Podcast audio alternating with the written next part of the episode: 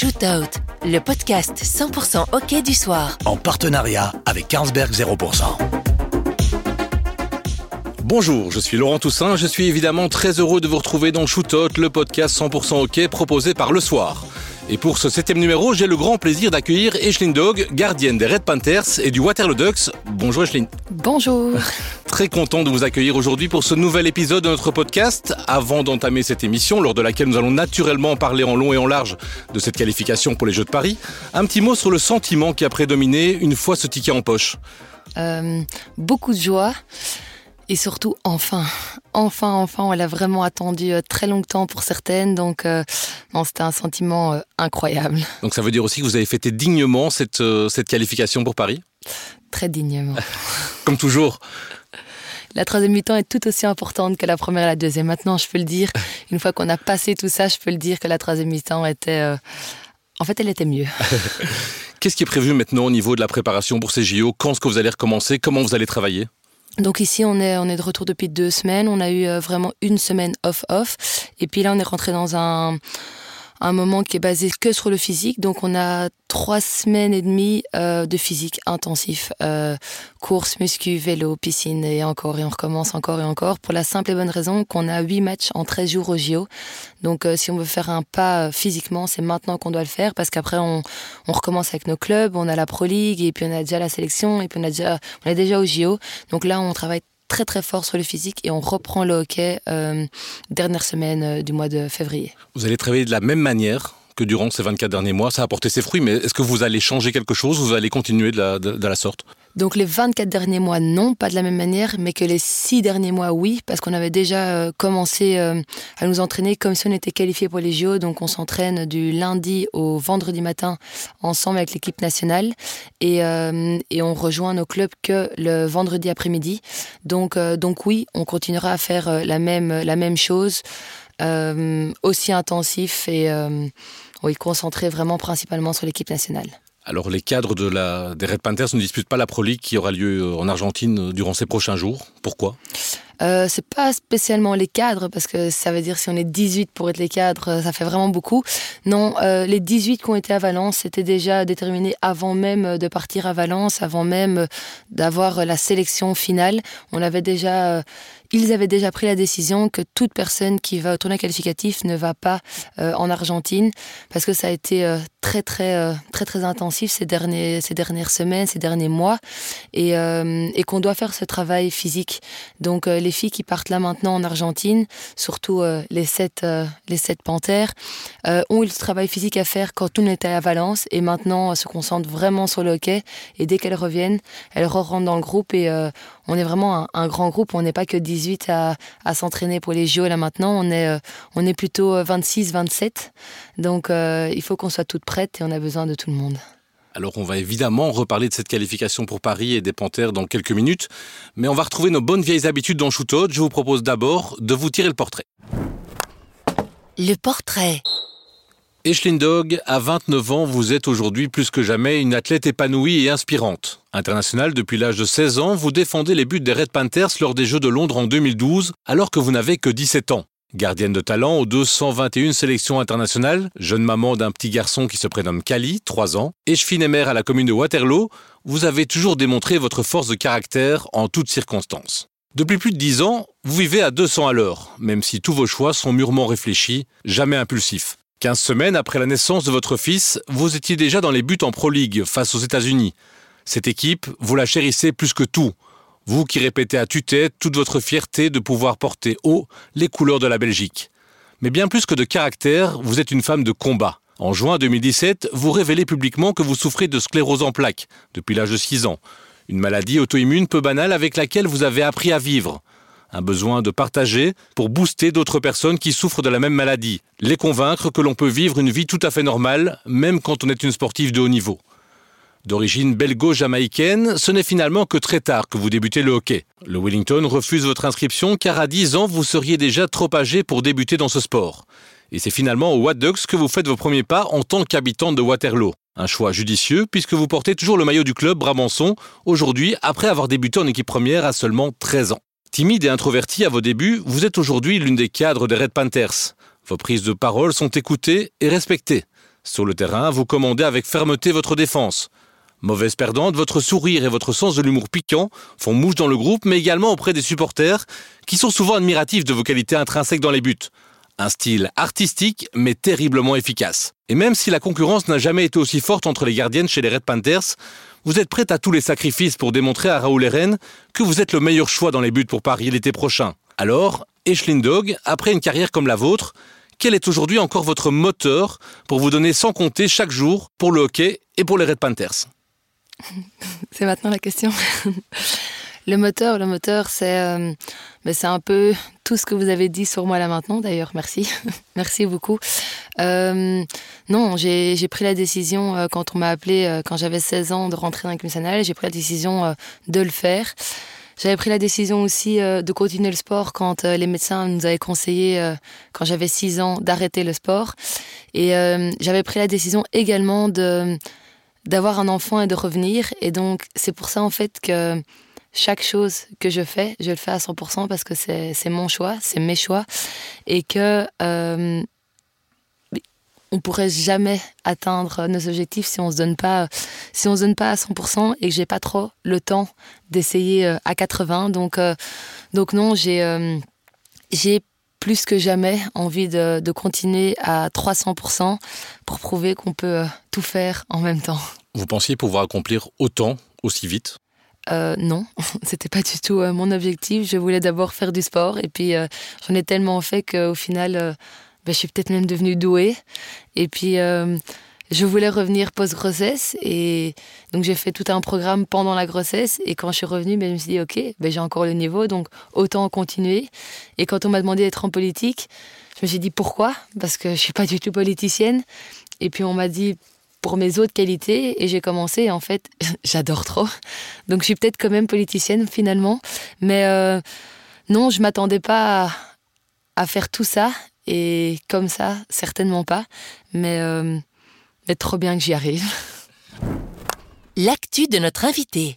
Alors, Dog, votre actualité, c'est évidemment ce ticket olympique pour les Jeux de Paris qui auront lieu l'été prochain. La pression était terrible sur le groupe après deux échecs consécutifs et la non-qualification pour Rio et Tokyo. Une pression vraiment intense.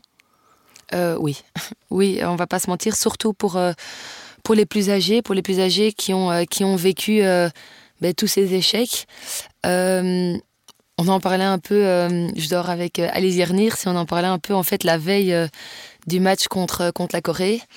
Et je lui ai dit, j'ai pas du tout envie de te stresser, mais en fait, tu sais que si on perd demain, c'est genre fini. Et je dis, c'est vraiment fini, fini. On terminera la saison en club, enfin moi certainement, mais après, c'est vraiment fini. Et je dis, je serais tellement mal pour la Fédé, pour tous ces gens qui ont mis autant de temps, d'argent, d'énergie en nous, de leur annoncer que c'était pour rien. Donc, euh, donc non, je me suis auto-mise une pression pour les gens autour de nous. Euh, parce que oui, on savait, on savait ce qu'on voulait aller chercher et on sait qu'on était capable, mais on peut pas oublier ces 12 dernières années. Donc, euh, donc oui, j'ai quand même entamé ces 24 heures avant ce match-là assez difficilement. Ce qui est dingue, c'est que à Valence, quand on discutait avec vous, avec les, plus anciennes, vous sembliez extrêmement détendu. On parlait forcément beaucoup de cette pression, mais ça vous a jamais empêché de, performer? Non, c'est sûr. Après euh, tous ces échecs, ça, fait aussi dire qu'on est ici depuis vraiment beaucoup d'années, donc on, sait euh, paraître détendu et je pense aussi euh, qu'on a ce rôle à avoir entre nous. On en parlait, j'en parlais ouvertement avec une Alix, avec une Babs, avec une Judith, mais on a les jeunes qui, elles, elles sont super talentueuses et super insouciantes. Donc ça sert à rien de leur communiquer notre stress parce qu'elles l'ont pas. Et elles pourraient éventuellement l'avoir si nous on leur dit qu'en fait il y a du stress. Et donc non c'était euh, notre rôle de cacher ça de quand même le vivre ouvertement entre nous mais euh, de juste suivre le mouvement et suivre toutes ces toutes ces jeunes qui euh, qui elles, jouaient ce match-là comme n'importe quel autre match. Alors à Valence, vous avez réalisé un sans faute, une qualification olympique, la médaille d'or, trois récompenses individuelles. La Belgique a confirmé avec panache ses ambitions pour l'année 2024. Mais c'est quoi qui a réellement, fait la différence euh, lors du tournoi qualificatif? Euh, On a vraiment joué chaque match pour le gagner. Vraiment, chaque match était, euh, était un must-win game. On n'avait pas mis euh, l'accent sur un match plus qu'un autre. On voulait vraiment tous les gagner.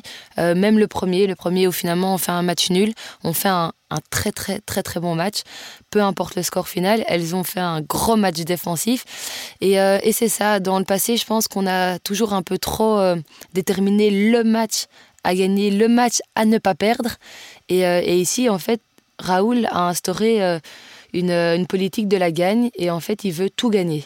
Tout gagner, chaque match, chaque tournoi, chaque, euh, chaque match de Pro tout. Et donc, ben, ça fait qu'on se met tout le temps la même pression ou tout le temps aucune pression en fait. Et c'est ça qui a un peu changé notre, notre façon de faire. Mais donc c'est au mental que vous avez été chercher cette qualification, plus qu'au physique, à la technique ou à la, au, à la tactique que vous auriez pu mettre en place, on a l'impression que mentalement, il peut plus rien vous arriver maintenant, contrairement à avant. Plus rien, je, ne dirais pas ça ici ouvertement, mais euh, oui, on a fait un très très gros travail. Euh, techniquement, c'est sûr qu'on qu travaille euh, tous les jours à chaque entraînement. Tactiquement, on a vraiment une tactique en place. Avant, on changeait à chaque fois notre tactique par rapport aux adversaires. Maintenant, on a, on a la nôtre et c'est à eux de s'adapter.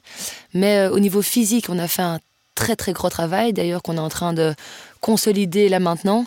Mais par contre, au niveau mental, on a, on a des personnes en place qui sont vraiment là pour nous aider mentalement, mais ça a aussi aidé notre staff à changer leur façon de nous entraîner, leur façon de nous parler. Et donc, en fait, au quotidien, on travaille mentalement tous les jours. Vous appartenez à cette équipe depuis 2010. Très sincèrement, vous y avez toujours cru. Il y a eu des moments où c'était complètement down, parce que quand on discute avec certaines plus anciennes comme Alix, comme Barbara, il y a eu des moments difficile forcément, mais vous, de votre côté, vous y aviez toujours cru? Euh, Non, non. Euh, J'ai cru un peu plus longtemps que, que les autres, parce que je pense qu'après euh, la première non-qualification, je pense que c'est Babs qui avait fait un petit pas de côté, ouais. et après la deuxième, je dirais Alix. Ouais. Et en fait, moi, c'est le Covid qui, qui m'a fait réfléchir. C'était, euh, on avait vraiment beaucoup de temps. J'étais, on était là euh, tous chez nous. Et, euh, et cette deuxième non-qualification m'avait vraiment, euh, vraiment fait beaucoup, beaucoup de mal. Et en fait, moi, j'avais pris la décision euh, de faire un pas de côté. Mais j'ai pas la même position que mes coéquipières. Euh, moi, je suis au goal et je dépends, je dépends des filles autour de moi. Et donc, euh, on, discuss... enfin, on a eu beaucoup de discussions avec euh, le staff euh, équipe nationale, de mon club, avec la fédération, avec tout le monde. Il faut que je fasse une pause, mais comment? Parce que si je veux pouvoir tenir bon jusque Paris, il faut que, il faut que je fasse quelque chose différemment ou, ou autre. Et donc, en fait, on avait pris la décision que je fasse un pas de côté au niveau club. Et donc, on avait pris la décision que pendant un an, je ne joue pas en club, que je continue l'équipe nationale, euh, que évidemment, si j'ai pas le niveau, ben, on me sélectionne pas, mais que je continue l'équipe nationale parce que c'est là qu'on a le plus d'entraînement en journée. Donc, euh, je pouvais aussi être un peu plus cool au niveau boulot et à la maison le soir. Et puis, il y a eu le Covid. Il y a eu le Covid qui a aussi euh, un peu freiné euh, l'équipe nationale.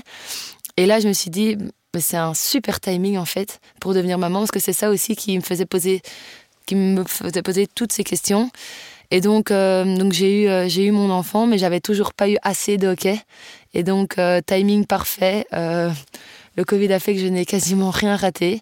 Et, et je suis revenue, oui, six semaines après ma grossesse, j'étais de, de, nouveau de retour sur le terrain avec les, avec les Panthers. Et, et donc, oui, mon doute a été très court. Les Jeux de Paris 2024. Et Schlindo, que représente réellement cette qualification olympique pour Paris pour les Red Panthers? Ça... On a clôturé un chapitre euh, extrêmement noir et on, réécrit une nouvelle page Oui, oui, ça. Euh, également aussi un boost, un boost parce que euh, quand on s'est qualifié pour Londres, c'était un boost pour le hockey belge. Ici, c'est vraiment un boost pour, pour les filles en place, mais pour les jeunes générations qui sont, qui sont prêtes maintenant. Après, quand on était Londres, les gens commençaient à s'inscrire au hockey. Maintenant, on a en fait le talent qui est là. Ceux qui se sont inscrits en 2011-2012 commencent à vraiment euh, montrer du talent, de la détermination et, euh, et nous montrent qu'on a un futur. Donc, euh, c'est vraiment un, gros boost pour, le futur et c'est le début d'une très belle carrière pour les, pour les Panthers. Alors, le groupe était au fond du trou en octobre 2019 après le naufrage de Changzhou. Qu'est-ce qui vous a donné la force de vous révolter et de, rebondir? La discussion en interne, on a beaucoup parlé de ça avec Judith van der Meren, par exemple, qui a dit on, on s'est remis, on s'est remis en question, on a beaucoup discuté entre nous de savoir ce qui était bon, ce qui n'était pas bon, et on est reparti, pas de zéro forcément, parce qu'il y avait quand même des bases, mais c'était cette discussion qui était aussi importante entre vous de savoir quels étaient vraiment les objectifs communs de tout le monde et de peut-être laisser certaines choses de côté Oui, c'est sûr. 2019, euh, c'était, c'était vraiment le, le trop. Le... Ok, là, il y a vraiment un souci. On a raté, euh, on a raté Rio, mais c'était encore un peu trop l'euphorie peut-être euh, de Londres. Mais 2019, il n'y avait pas de raison qu'on le rate. Donc il fallait qu'on se remette euh, nous en question. Je pense que la Fédé s'était déjà remis en question, notre staff s'était déjà remis en question. Donc là, il restait ben, plus que nous, en fait, se, regarder vraiment dans la glace. Et on ne peut pas dire qu'on veut les JO si on ne fait pas tout pour les JO. Et donc c'est là qu'on a vraiment eu ce, pas où on est devenu... on est devenu pro, on est devenu pro et on a dit ok, c'est là maintenant qu'on prendra les décisions un peu plus réfléchies. Quand c'est des moments où vraiment on doit donner à fond pour l'équipe nationale, eh ben, on mettra le club un petit peu en parenthèse. Et si nous, on est au top en équipe nationale, on sera au top en club automatiquement. Donc, euh, c'est là qu'on a vraiment euh, pris ces décisions de, de, faire ce pas physiquement, de faire ce pas euh, au niveau hygiène de vie, de faire ce pas au niveau professionnalisme. Et, c'est vraiment là qu'il y a eu, eu un, truc nouveau. Et puis, on a eu, et j'en parle encore et encore, hein, mais vraiment cette jeune génération avec tellement de talent. Donc, pour elle, il fallait que qu'on change quelque chose. Et elles, elles n'ont jamais connu les années d'avant. Donc on leur a dit c'est comme ça d'être euh, chez les Panthers. Elles se sont dit ah ok ouais c'est quand même vraiment comme ça. Nous on le découvrait, mais on faisait semblant que non. Mais c'était on a on a appris le, professionnalisme en même temps euh, que leur arrivée. Vous avez été blessé par les critiques de la presse? Oui, oui oui très blessé. Après. Euh, pas, vous, vous ne les trouviez pas légitimes? Non, je, je, le trouvais légitime, mais ça ne veut pas dire que ça ne blesse pas. Ça ne veut pas dire que ça ne blesse pas. c'est c'est leur job d'écrire ce qu'ils voient. Et si c'est ça qu'ils voient, c'est que c'est à nous de, de changer euh, leur vision des choses. Et donc, euh, donc oui, c'était blessant parce que peut-être qu'on se mentait à nous-mêmes, peut-être que je me mentais, et que c'est pas un nous au général, que c'est peut-être euh, moi personnellement, mais je me disais, allez, on a quand même, on a fait les pas, on, on a fait ça, on a changé ça. Et, et eux, ils continuent à toujours dire, ben non, on n'a pas fait. Donc je me dis, ok, peut-être qu'on l'a pas fait au final. Et donc, donc oui, ça, fait mal, mais ça aide à, remettre en question. Et, euh, ici, on a, eu les résultats qui ont suivi et nous l'ont rendu également. Donc, euh, oui, c'est la dure loi du sport de haut niveau. On doit, on doit assumer quand c'est négatif, mais on doit profiter quand c'est positif. Après, moi, je suis pas une personne qui, euh, qui lit beaucoup les articles. Donc souvent, on vient m'en parler. Hein, T'as vu quand ils ont écrit ça? Et donc parfois, je vais regarder, mais non, je suis pas du genre à aller revoir ce que j'ai dit ou ce qu'ils ont écrit euh, sur moi ou sur nous. Qu'est-ce qui a finalement été l'élément déclencheur pour tout relancer? Est-ce que vous arrivez à pointer, vous, un élément qui a fait la différence ou qui a, qui a donné un kick pour repartir? La non-qualif euh, Tokyo. La non-qualif euh, Tokyo a vraiment été le, le, gros changement. je pensais déjà que c'était notre dernière chance, la non-qualif pour Rio. Ils nous ont donné encore une chance, celle de Tokyo. Et là, on avait, on avait plus le droit, on avait vraiment plus le droit à l'erreur, euh, par respect pour, euh, pour eux, mais pour nous également. Donc je pense que c'est vraiment euh, là qu'il y a eu un, un, gros tournant dans, dans notre façon de faire. Un mot quand même, c'est obligatoire sur Raoul Eren, l'homme de la situation. Sans lui, rien n'aurait été possible Pas autant en tout cas. Rien, c'est... Parce qu'on a l'impression qu'il y, y, a eu beaucoup de, d'essais. Il y a eu euh, Nils Steysen, il y a, il y a eu euh, Baumgart, il y a, il y a des choses qui ne matchaient pas. On a l'impression qu'avec Raoul Eren, ça a matché directement. Et c'est difficile à expliquer. On a l'impression qu'il y a une alchimie entre, entre lui et vous. Oui, non, c'est vrai, il est, euh, il est très, très, très, très fort. Euh, aucun, aucun doute là-dessus. mais j'ai quand même envie de laisser un petit peu de pouvoir aussi au groupe, qu'on s'est vraiment, vraiment remis en question. Euh, parfois avec lui, parfois entre nous. Et euh, on a quand même vraiment fait un très très gros travail. Et, euh, et peu importe qui allait être à la tête, si on n'était pas d'accord de suivre le mouvement, on n'allait jamais Évidemment, c'est d'abord le groupe qui, qui, performe, ça c'est clair. Oui, non, qui performe, mais il a, il a franchement, il a 75% vraiment de son côté, mais il fallait que nous on fasse on fasse ce pas et qu'on soit ouverte à, accepter et accepter peu importe la personne qui est arrivée. Et ils nous ont fait venir la meilleure personne pour ce groupe.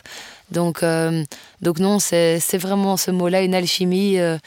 On, boit ses paroles et, et il nous laisse une place pour communiquer, pour donner notre avis. Euh, pas spécialement pour le suivre, hein, mais euh, il y a vraiment. C'est toutes des discussions super ouvertes et, euh, et, ça donne de la puissance au groupe aussi. Ça fait déjà un petit moment que Raoul Eren évoque une médaille à Paris. C'est réaliste? Oui, oui, c'est réaliste.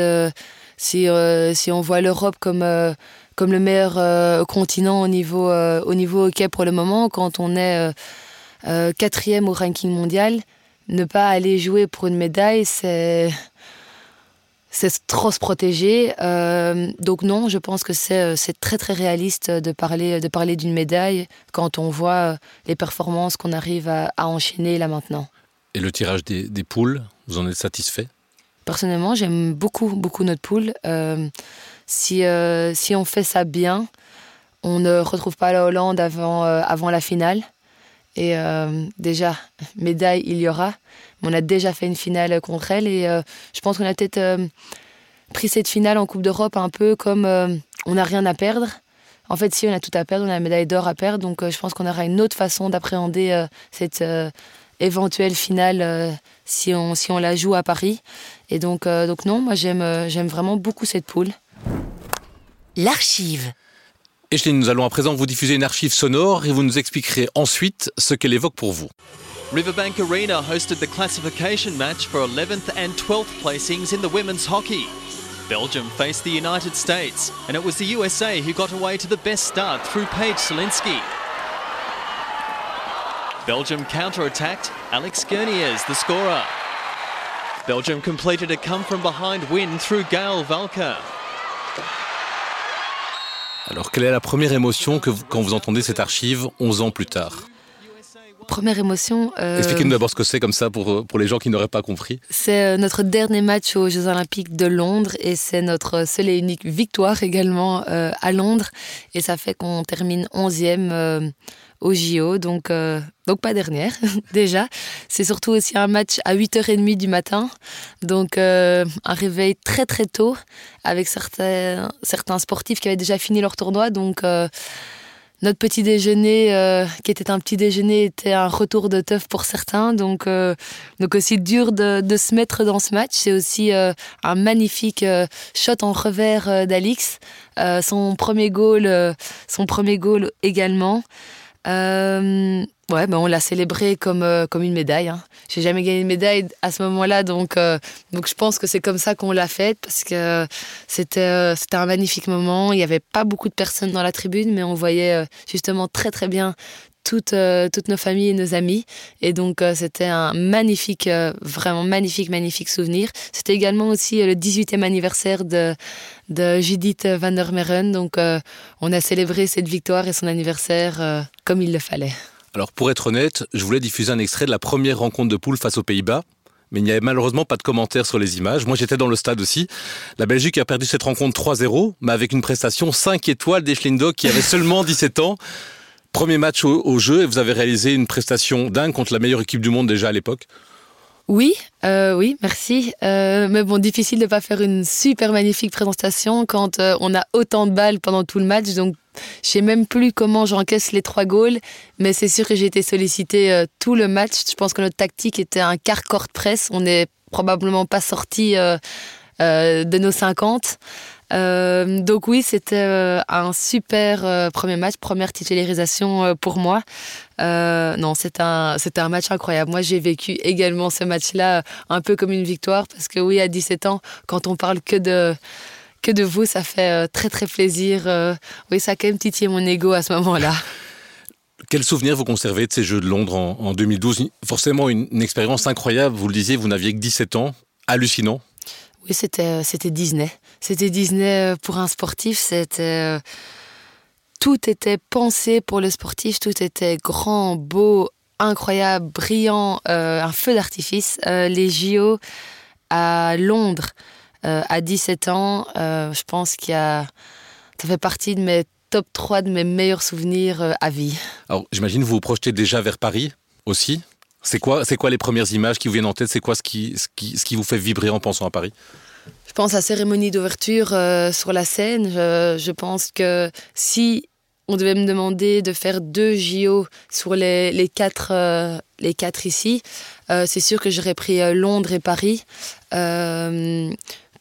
Euh, parce que déjà c'est en Europe, c'est près, c'est près de nos amis, c'est près de notre famille, mais ils ont aussi une culture du sport dans, dans, ces deux, dans ces deux pays c'est sûr qu'ils vont faire quelque chose juste incroyable. Et, euh, et là, on le voit hein, déjà dans, toutes dans toutes les vidéos, euh, dans toutes les publicités euh, de Paris. on voit déjà qu'ils vont faire quelque chose d'immense. Alors évidemment, on l'espère pour vous que vous serez sélectionné pour, pour les Jeux. Ce sera d'office le dernier rendez-vous avec les Red Panthers Ce sera d'office le dernier rendez-vous avec les Red Panthers. La décision est prise depuis longtemps euh, Quand même. Euh, quand même. Euh, quand il y a eu la non-qualification, euh, je savais que, que j'avais un goût de trop peu, que je voulais, je voulais encore une fois les JO, mais j'avais dit la même chose pour Tokyo. J'avais en tête, pas acté comme maintenant, mais j'avais en tête d'arrêter euh, après Tokyo. Et puis je me dis, mais non, je veux encore. Mais là, euh, c'est le max, euh, c'est le max que je vais demander à mes collègues, c'est le, le, max que je vais demander à ma famille, parce que eux doivent aussi également assumer mes choix.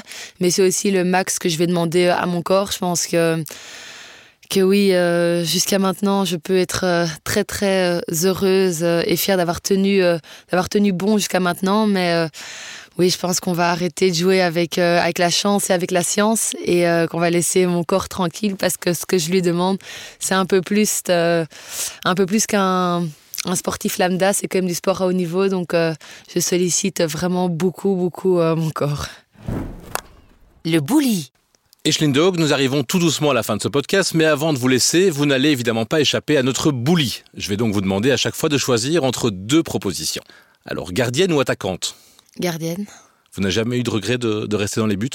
Pas du tout. Ok champagne ou rigueur défensive? Ok champagne. Football ou tennis? Football. Shootout ou PC Shootout. C'est l'exercice dans lequel vous vous sentez le plus à l'aise? Où je suis le plus doué Sport ou politique Sport. C'est des émotions forcément différentes, mais c'est la politique, c'est aussi quelque chose d'essentiel dans votre vie aujourd'hui? Totalement. Je, pour moi, ils sont très très similaires, euh, surtout euh, une politique locale. Euh, on, est, on est une équipe, on a un groupe, on a un objectif, on a des manières de faire, il y a des règles et on doit les respecter ensemble. Et pour moi, c'est exactement la même chose, c'est arriver ensemble à faire le meilleur euh, possible. Donc euh, oui, c'était une question très dure. Ce sera le futur des Schlindog? Oui, je l'espère. Alors, dernière question, un dernier choix un peu plus euh, léger. Céline Dion ou Patrick Sébastien? Céline Dion. Pourtant, on, on, vous a vu dans, dans, le, dans le bus, dans le car, après la qualification à Valence. Euh, tout le monde s'est bien donné sur Patrick Sébastien. Oui, mais ce sera toujours Céline. Céline est dans mon cœur. Euh... Oh non, elle est, elle est vraiment loin au-dessus. La question qui dérange. Et Dog, nous arrivons tout doucement à la fin de ce septième épisode de Shootout et vous le savez, nous terminons toujours ce podcast avec une dernière question, souvent piquante, posée par une personnalité du monde du hockey. Et celle-ci aborde une thématique qui vous touche évidemment de très très près. On écoute ça. Salut Lo, salut H, j'espère que vous allez bien. Alors c'est à moi que revient la tâche difficile de poser la question qui dérange. Mais euh, j'aurais voulu savoir euh, ce que tu pensais H de cette alternance de gardienne qui dure depuis une petite décennie chez les Red Panthers et savoir si c'est un choix délibéré du coach ou bien si c'est justement un choix qu'ils n'assument pas et qu'ils veulent pas prendre.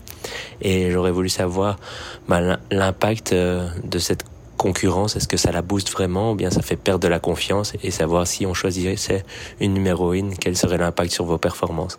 Merci pour la réponse, à très bientôt. Bisous, bye bye.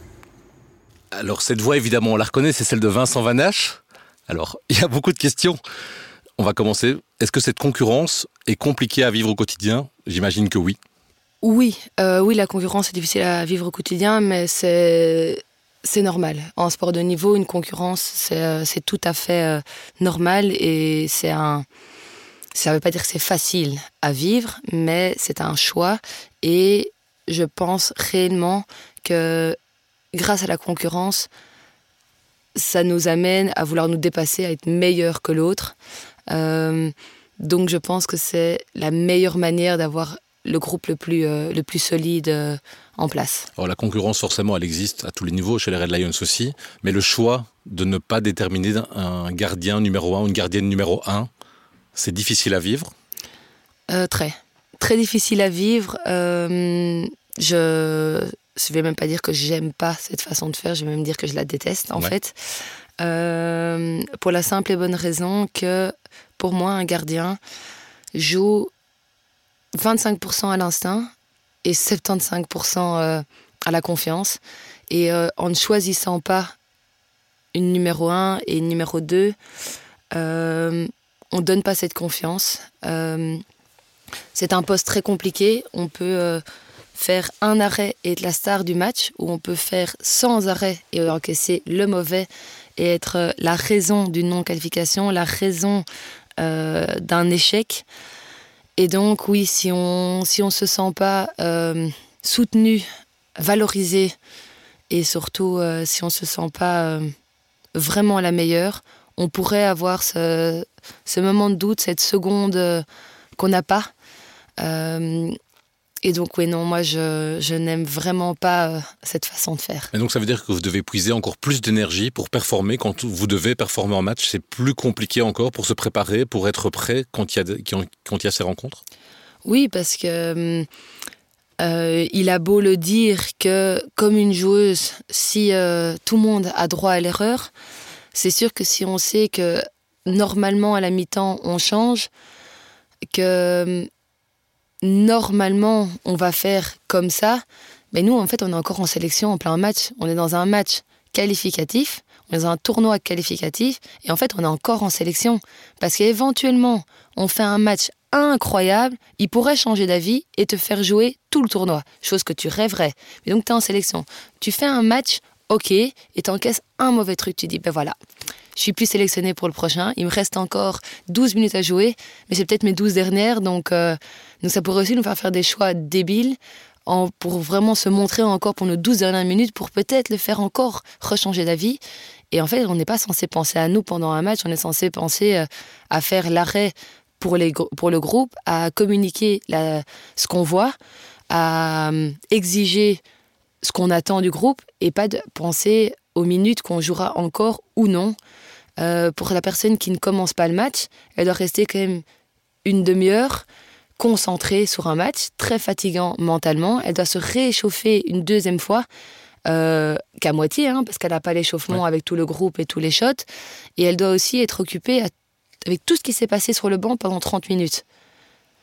Donc c'est aussi un rôle très difficile pour euh, celle qui va rentrer, donc oui, non, c'est. C'est une situation dont vous parlez entre vous avec, euh, avec Elena Soju et Elodie Picard de temps en temps, ou est-ce que c'est, on va pas dire tabou, mais c'est une situation que personne n'aime forcément et, vous devez la gérer chacune de votre côté C'est quand même un sujet euh, assez tabou. Euh, en fait, on en parle beaucoup plus facilement avec celle qui sera alors à chaque fois la troisième. Ouais. mais toujours plutôt en duo. Donc là, par exemple, j'en ai quand même pas mal parlé avec Elena. Elle n'était pas euh, sélectionnée ici au dernier tournoi. J'en ai pas mal parlé avec elle. Euh, parce que oui, j'ai vécu la Coupe d'Europe avec elle. Et pour moi, c'était clair qu'elle était première gardienne à la Coupe d'Europe. Euh, je le suis devenue par la force des choses au cours du tournoi.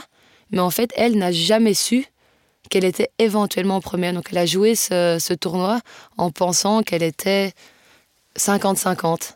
Et moi, je l'ai joué en tant que deuxième. Imaginez, elle joue ce match, enfin ce tournoi en tant que première, c'est quand même autre chose. Ça donne une confiance, ça donne euh, une, euh, une prestance aussi. Et elle l'a jamais su. Et donc ça, je trouvais ça très décevant pour elle non plus de ne pas avoir pu profiter d'avoir été cette première gardienne. Donc, euh, donc avec la non sélectionnée, la vraie non sélectionnée, oui, plus facile d'en parler, mais sinon, il y a cette concurrence. Je rêve quand même toujours de pouvoir jouer les 60 minutes de match. Et donc, je ne vais pas lui dire, je rêve que tu ne joues pas. Donc, c'est quand même une, une, discussion très délicate à avoir avec la, concernée. Si on se projette vers le futur, qu'est-ce qui va faire pencher la balance de votre côté pour être euh, la gardienne des Red Panthers à, à Paris? De mon côté? Ouais. Euh, de mon côté ou du côté de. Que, que, soit, vos, que soit vos qualités, qu'est-ce qui peut faire la différence et, faire euh, que vous soyez cette gardienne-là? Ben ici au JO, euh, c'est pas un secret, hein, c'est pas un secret, c'est une gardienne et c'est une gardienne qui fait tout. Donc c'est la gardienne qui sera la meilleure en PC. C'est la gardienne qui aura la meilleure prestance, la meilleure aura et le meilleur impact sur le groupe. C'est la gardienne qui, qui sera le plus euh, solide en match. Euh, L'erreur est humaine, ça c'est sûr, mais qui sera le, la plus consistante sur, euh, les prochaines semaines, mois, euh, ouais, mois. Et celle qui sera la meilleure en shootout. Parce qu'on ne changera pas euh, de gardienne, donc c'est vraiment euh, celle qui validera le plus de cases dans tout ce que je viens d'énumérer. Et le fait d'avoir été à Londres en 2012, c'est un, un petit point bonus peut-être dans votre, dans votre colonne de, de qualité ou de défaut? Moi, je crois même pas. Même pas? Franchement, je, je pense que ça s'est oublié euh, vraiment de côté, loin, loin, loin. Euh, Raoul pense au moment présent qui est la meilleure, là, aujourd'hui, maintenant. Pas demain, pas hier, mais vraiment aujourd'hui, en se réveillant, qui est la meilleure sur le terrain. Et c'est, c'est que ça euh, qui sera important pour lui, pour sa sélection, pour, le, pour Paris. Un mot quand même sur Vincent Vanage qui a posé cette question. Vous avez une relation quand même particulière. Vous êtes tous les deux gardiens du Waterloo Ducks. Vous portez tous les deux le même numéro, le 21, que vous avez choisi ensemble, je pense. C'est quoi votre relation avec lui? Euh, une, re- une relation d'amitié euh, vraiment euh, très très forte. Aussi une relation de respect. Oui, je suis très fan de lui. Il le sait, mais euh, en contrepartie, j'ai pas du tout le même palmarès que lui, certainement pas. Mais à chaque fois qu'il parle de moi, il arrive à et qu'il me qui me dit ce qu'il pense, il arrive à me faire même douter. C'est vrai, je suis vraiment tout ça. Et il est, oui, il est vraiment, il est vrai, il est, il est fort, il a beaucoup de connaissances et, euh, j'aime beaucoup notre notre relation. Euh, euh, je m'entraîne individuellement avec lui en plus de mes entraînements en club, en plus de mes entraînements en équipe nationale. J'ai, la chance. d'avoir Vincent également comme, comme entraîneur. Ici, la veille du premier match, il est venu m'apporter une lettre. Euh, il avait, euh, il m'avait écrit une lettre. il m'a écrit une lettre. Euh, il m'a, il m'a fait un bracelet et il a vraiment écrit des, des mots clés, des, des petites phrases, euh, juste pour me dire en fait que je suis prête. Il me dit, il me dit toujours quelque chose. vu que je suis pour le moment la gardienne des shootouts, il me dit toujours quelque chose avant qu'on entame les matchs des shootouts. Il, il m'envoie juste danse, danse et souris. Il y a, j'ai pas d'autres, euh, d'autres trucs tactiques. Il me demande juste de, sourire à pleines dents et de danser. Et, euh, et c'est sûr que quand je, je m'échauffais euh, match, euh, le match contre euh, euh, contre l'Angleterre, la Grande-Bretagne ou même le match euh, contre l'Espagne, quand j'étais là en train de m'échauffer, bah, le stress monte, hein, le stress commence vraiment à monter. On voyait puis- sur votre visage. Ah oui, j'étais à côté de vous, on voyait sur votre visage que c'était difficile, qu'il y avait vraiment cette, cette pression énorme. ah oui, oui, euh, autant pour la finale aussi, parce que si on a décidé de jouer la finale pour la gagner, ben, on devait gagner ces shootouts également. Donc non, le stress, euh, le stress monte. Euh, quand vous demandez PC ou, ou shootout, pourquoi shootout Parce que je pense euh, vraiment que je suis plus douée en shootout, mais ça veut pas dire que je préfère les shootouts. Faire des shootouts en entraînement, j'en ferais mille. J'adore, c'est incroyable. Mais le faire en match, voilà, j'oublie, j'oublie toute la partie chouette parce que euh, oui, j'ai cinq chances et je dois essayer de, gagner. Donc, euh, non, stress énorme, énorme. Et donc, euh, j'essayais vraiment juste de me dire danse, sourire, danse, sourire, danse, sourire. Et puis, j'arrivais pas à voir le terrain parce qu'il y avait tous, les, tous les journalistes et je devais m'échauffer. Puis là, on marque, donc je peux me rasseoir. Puis là, on encaisse, donc j'ai retourné. Donc, non, euh, gros, gros moment de stress. Euh, je suis convaincue euh, que je sais le faire, mais le stress restera. Tant qu'on gagnera pas au shootout, je continuerai à être stressée.